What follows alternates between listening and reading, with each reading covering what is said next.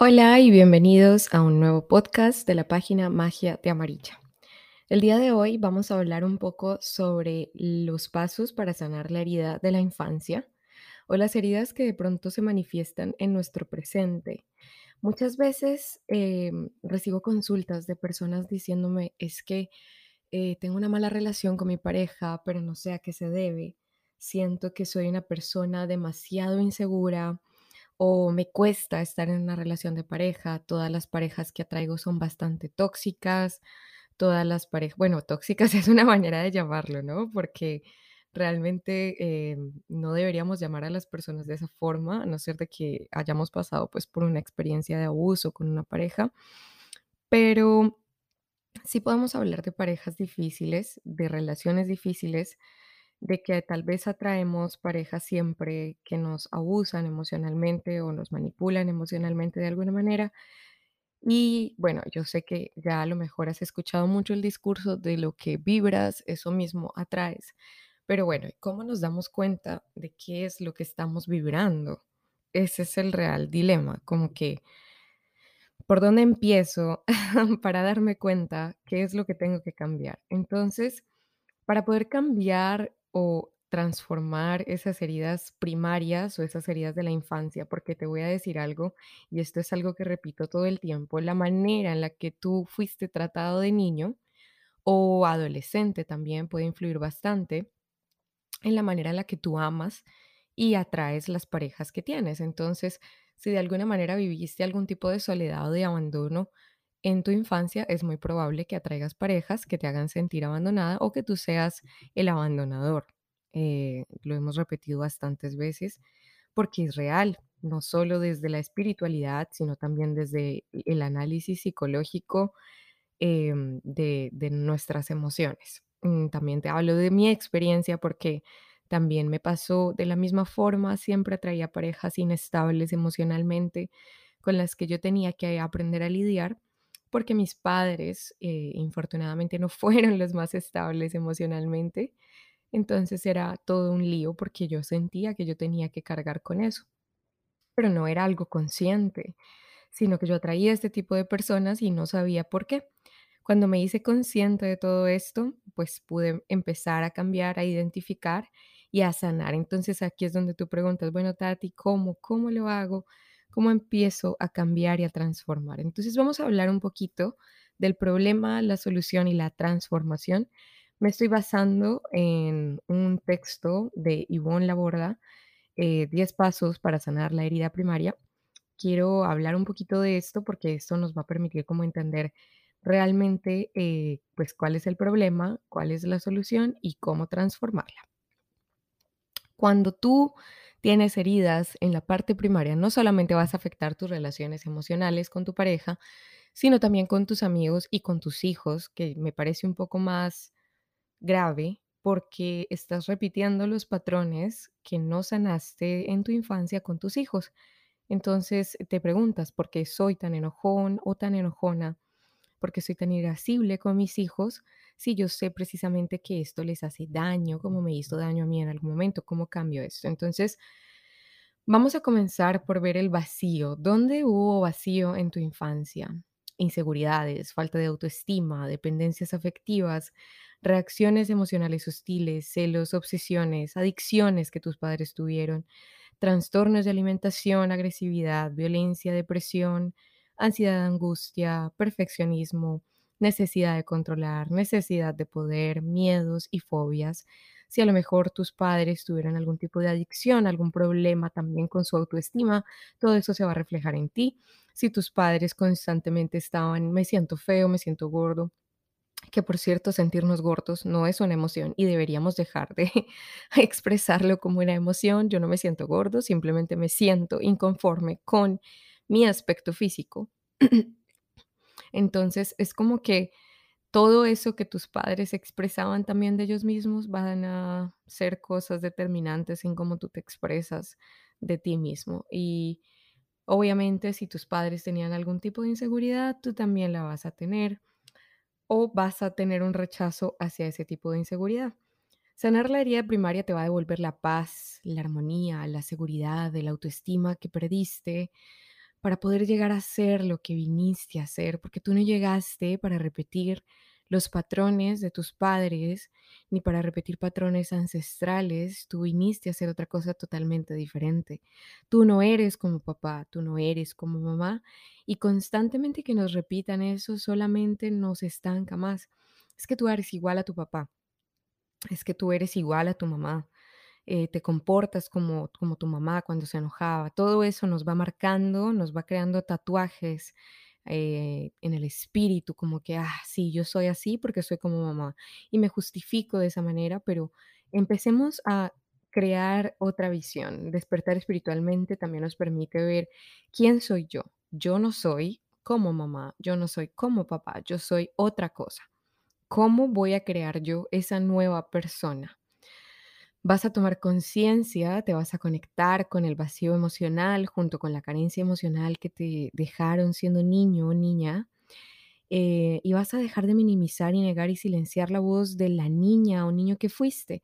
Porque créeme que cuando tú estabas sufriendo todas estas heridas, es- estoy hablando ya de la solución, Tú no tú no pensabas como: "Ay, yo mi mamá lo hace muy bien, claro, mi mamá se enoja y me pega y, bueno, eso está perfecto". No, obviamente, cuando tú eras niño, tú pensabas: "Esto no está bien, mamá no tiene por qué pegarme de esta forma, me duele, me hace sentir triste".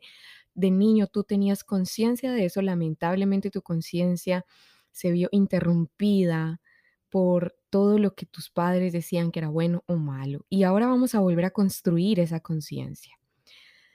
Sanar la herida primaria te va a permitir responsabilizarte de lo que te pasó, de lo que te faltó para poder liberarte y llegar a ser la madre o padre que tus hijos necesitan o la persona que viniste a ser. Lo más importante no es aquello que te pasó, sino lo que hiciste con ello cuando eras niño o niña y cómo te sigue afectando hasta el día de hoy. Mm, Vamos a comenzar con el primer paso para sanar la herida de la infancia o para sanar las heridas, porque recuerda que son múltiples. Son cinco heridas, pues que podríamos como nombrar. Entre esas heridas están el rechazo, el abandono, la injusticia, la humillación, el abuso, eh, y todas estas heridas nos van llevando a, a tener estos desórdenes emocionales, a que tal vez seamos personas que tienen un afecto o un apego bastante ansioso, es decir, no soportamos la soledad y requerimos constantemente que nuestra pareja o las personas a nuestro alrededor nos den atención también puede ser que tengas un apego evasivo y evadas todo tipo de afecto, evadas todo tipo de amor, te moleste el contacto físico, como también puede que tengas un apego desorganizado, un apego en el que a lo mejor mm, no quieras estar solo, pero cuando estás con las personas no te sientes bien. Es un apego bastante complejo y que nos lleva a entender que tus emociones pues precisamente están bastante desordenadas. Y créeme, no es como que yo te voy a dar una pastillita y ya vas a estar bien, pero sí vas a poder reconocer estas cosas y vas a poder comenzar a cambiarlas. Hoy vamos a hablar de la toma de conciencia. Este es el paso número uno para poder sanar estas heridas. Saber lo que nos pasó siendo niños nos afecta siendo adultos. Para poder comprender qué nos pasa hoy, neces- necesitamos saber qué nos pasó cuando éramos niños. Y si tú no recuerdas tu infancia, no te preocupes, porque es normal reprimir y anestesiar estas cosas, pero están expresándose en- en tu adultez. Entonces, vamos a identificar las cosas que de pronto tú haces cuando ya eres adulto. Por ejemplo, si de alguna manera a ti te da mucho temor estar sola o estar solo, es porque sufriste herida de abandono. Puede que tú hayas tenido tus dos padres, pero no sabes qué sucedió en el vientre y no sabes si a lo mejor uno de tus padres fue ausente porque tenía bastante trabajo o cosas de este tipo. Si tus padres tal vez constantemente te criticaron, lo más posible es que seas un adulto bastante perfeccionista y que sientas que tú tienes que cargar con todas las cosas que suceden, no solo para ti, sino también para las personas que te rodean. Como yo tengo que solucionarlo todo, soy Superman, soy Superwoman, tengo que ser la que carga con todo. Entonces, ahí nos vamos dando cuenta, puede que tú no recuerdes la infancia, pero veamos las actitudes que tienes de grande, ya las debes tener identificadas. Yo quiero invitarte a que en este episodio tú escribas y crees un diario, un cuaderno, que vamos a llamar el diario o el cuaderno del autoconocimiento, de la sanidad. Y en este diario, en este cuaderno, vamos a empezar por crear una página o un capítulo que se llama Reconociendo mi yo adulto. ¿Qué tengo yo que sé que no, no permite que mis relaciones sean buenas? Empecemos por enlistar, ¿será que me da miedo el abandono? ¿Será que soy demasiado perfeccionista? ¿Será que eh, no, para mí nada es suficiente? ¿Será que me exijo demasiado? ¿Será que escojo parejas que siempre necesitan ser salvadas? ¿Será que escojo parejas que me salven a mí? Empieza a enlistar todas esas cosas que vas reconociendo. Porque la parte número dos para poder sanar esta herida es nombrar los hechos y las emociones. Nuestra identidad se construye a partir de lo que hemos nombrado.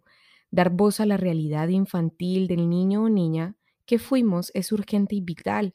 Con ayuda externa o sin ella, es vital nombrar la verdad desde el punto de vista del niño que fuimos para poder liberarnos y sanarnos. En muchas ocasiones necesitaremos de alguien que nos ayude a ver y sentir ese niño, ya sea un terapeuta o una persona que te ayude en este proceso, pero si puedes hacerlo solo, está perfecto. Y la parte número tres es aceptar y no negar, ni minimizar. Aceptar que nuestras necesidades no pudieron ser satisfechas como legítimamente esperábamos y que no fuimos amados como verdaderamente necesitábamos. Hay que dejar de justificar. Mi mamá hizo lo que pudo, es una, una frase que escucho bastante, es que mi mamá hizo lo que pudo, ella estaba sola. Y yo te digo, pues claro, claro que sí, estoy de acuerdo contigo. Mamá hizo lo que pudo, pero eso no era lo que tú debías recibir. Tú debías recibir amor. Tenías que recibir espacios de, de compartir con mamá. Tenías que recibir una verdadera atención por parte de tus padres y no fue así. Y tenemos que empezar a nombrar eso, no negar ni minimizar. Validar las emociones y necesidades legitimizar las necesidades no satisfechas y las emociones reprimidas de niño o niña que fuimos es, demasiado importante para que nosotras como o nosotros como adultos podamos sentir que tuvimos apoyo y superar ese abandono emocional. Hay que entender que ya no podemos cambiar lo que sucedió, pero incluso desde el plano espiritual, nosotros y no solo desde el espiritual, sino psicológico. Nosotros podemos volver a ese momento a través de regresión, meditación, terapia, para darle a nuestro niño o a la parte de nosotros que fue niño esa, esa compañía, ese entendimiento de no estás solo, estamos aquí ahora. O sea, ya el adulto que eres tiene la capacidad de acompañar ese niño o esa niña. Vamos a ir al paso número 5, que es revisar el grado de soledad. Ver el grado de soledad que tuvimos en nuestra infancia es muy importante. Lo más traumático no son los hechos en sí, sino la soledad con la que tuvimos que vivirlos. No teníamos a nadie a quien acudir ni en quien confiar. Los sentimientos más profundos de dolor son la soledad y la vergüenza. Estamos avergonzadas o avergonzados por el abandono emocional de nuestros padres, como si no mereciéramos su amor o su mirada o su presencia. Esa vergüenza conduce a la soledad y si hubiésemos tenido la certeza de que importábamos a alguien, no hubiésemos estado tan solos. Tendríamos a quién acudir y con quién confiar. Si no tuvimos a quién acudir es porque nos sentíamos solos e inseguros. Si nos sentimos solos e inseguros es porque nadie nos dio la suficiente seguridad y confianza. E incluso es muy probable que aunque mamá estaba ahí y nos protegía, si nos sentíamos solos, vamos a sentir de, o sea, desprotección.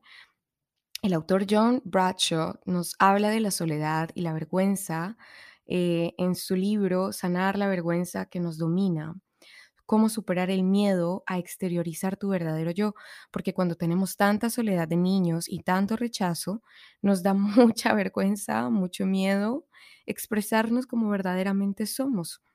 El paso número seis es nuestro sentimiento de culpa o remordimiento.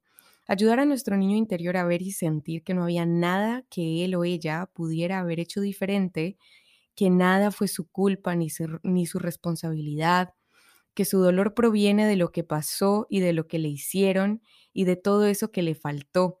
El niño siempre es víctima, nunca culpable ni responsable. Su dolor le fue infringido, ese dolor no es tuyo. El paso número 7 es permitirte sentir enfado, odio o ira. Esto es sumamente importante. Les hablo desde mi experiencia. Cuando yo estaba adolescente, me permití sentir todo ese enfado, todo ese odio, toda esa ira hacia mis padres. Es necesario. Y muchas veces los padres no lo comprenden y dicen como, ah, pero ¿por qué si yo fui tan buen padre? si yo de, de todas maneras, aunque fui, pues, no sé, hiriente, fui agresivo, lo que sea, estuve ahí pero es normal y es necesario permitirte sentir ese, esa rabia, ese odio, esa frustración, estar enfadados. Esto aplica para todo, incluso para una relación que estás dejando. Permítete sentir la rabia, permítete sentir el enojo, porque esto hace parte de un duelo normal. O sea, tenemos que tener una etapa de rechazo, tenemos que tener una etapa de aceptación, pero también tenemos que tener una etapa de odio, de enfado, porque esto es natural.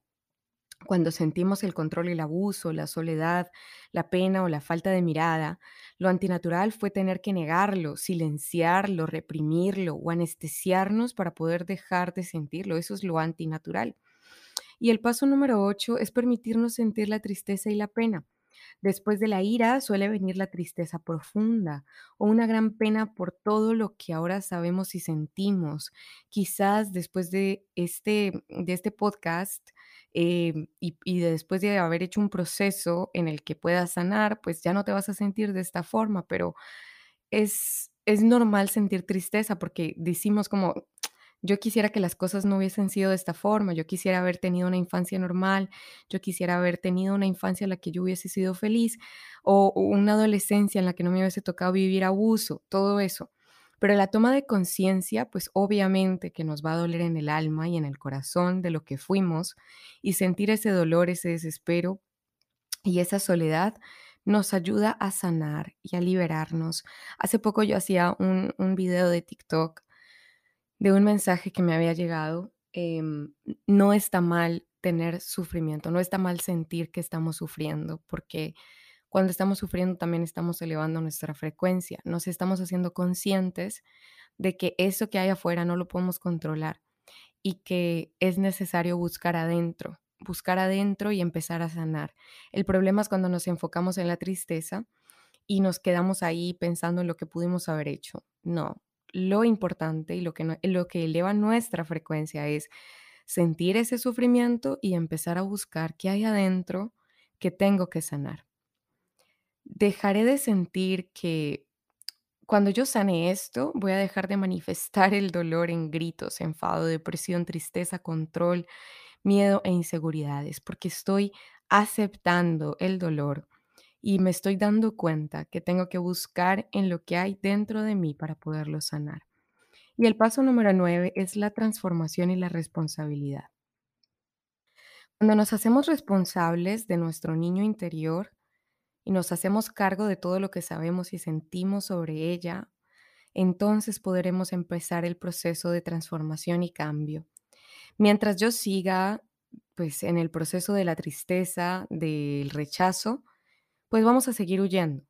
Pero cuando yo empiezo a decir, bueno, ¿cómo yo voy a volver a ese momento de mi infancia o de mi adolescencia? ¿Cómo me voy a hacer responsable? ¿Cómo le voy a dar a esa niña o ese niño o a ese joven lo que a mí me faltó? Porque es posible hacerlo y hoy yo quiero clarificar esto. Sí es posible volver a ese momento y darle a ese niño lo que te faltó. Vamos a dejar de limitarnos, vamos a dejar de controlar, vamos a dejar de exigir, vamos a dejar de gritar, porque te vas a hacer la pregunta, ¿quieres seguir ahí? ¿Quieres seguir en ese sufrimiento? Obvio que no. La toma de conciencia inicial pasa a ser parte activa en el proceso. Necesitamos tomar decisiones conscientes aquí y ahora, responsabilizarnos de ellas, porque ni tu mamá ni tu papá lo van a hacer por ti y eso hay que aceptarlo. aceptemos que ellos no van a cambiar, por lo menos mientras tú no cambies. El cambio empieza contigo. Tú eres la persona que va a sanar. Tú eres la persona que va a volver a la infancia y a la juventud, no tus padres. Ellos probablemente ni siquiera se den cuenta y puede que cuando se den cuenta ya sea como el momento en el que tú ya hayas sanado. Les cuento mi experiencia que cuando yo sané mi niña interior, mis padres seguían siendo los mismos. O sea, yo los tuve que perdonar, sanar, volver al pasado, enfrentar la herida de mi infancia, abrazar mi niña interior, darle la compañía que necesitaba. Y muchos años, bueno, podríamos decir unos dos, tres años luego de eso, mis padres empezaron a ser conscientes del daño que me habían hecho. Y eso pudo ni haber sucedido, pero yo confío fielmente en la energía de sanidad.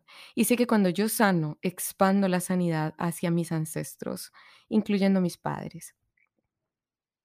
El, el paso número 10 ya sería comprender la realidad de nuestros padres. Pero como les digo, esto no puede pasar sin haber sanado. Y por eso voy a dejar el podcast hasta acá. Esta es la parte número uno de cómo sanar la herida de la infancia. La parte número dos, te enseñaré a identificar las heridas de infancia que tal vez tuviste em, para que puedas comenzar a sanar. Así que ya sabes qué es lo que tienes que hacer.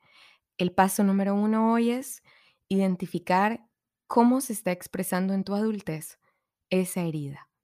Ahora que ya tienes eso listo, vamos al podcast o a la parte número dos, que es identificar cuál es mi herida, qué es lo que tengo que sanar y cómo ir a ese momento. Gracias por escuchar. Namaste. Te amo.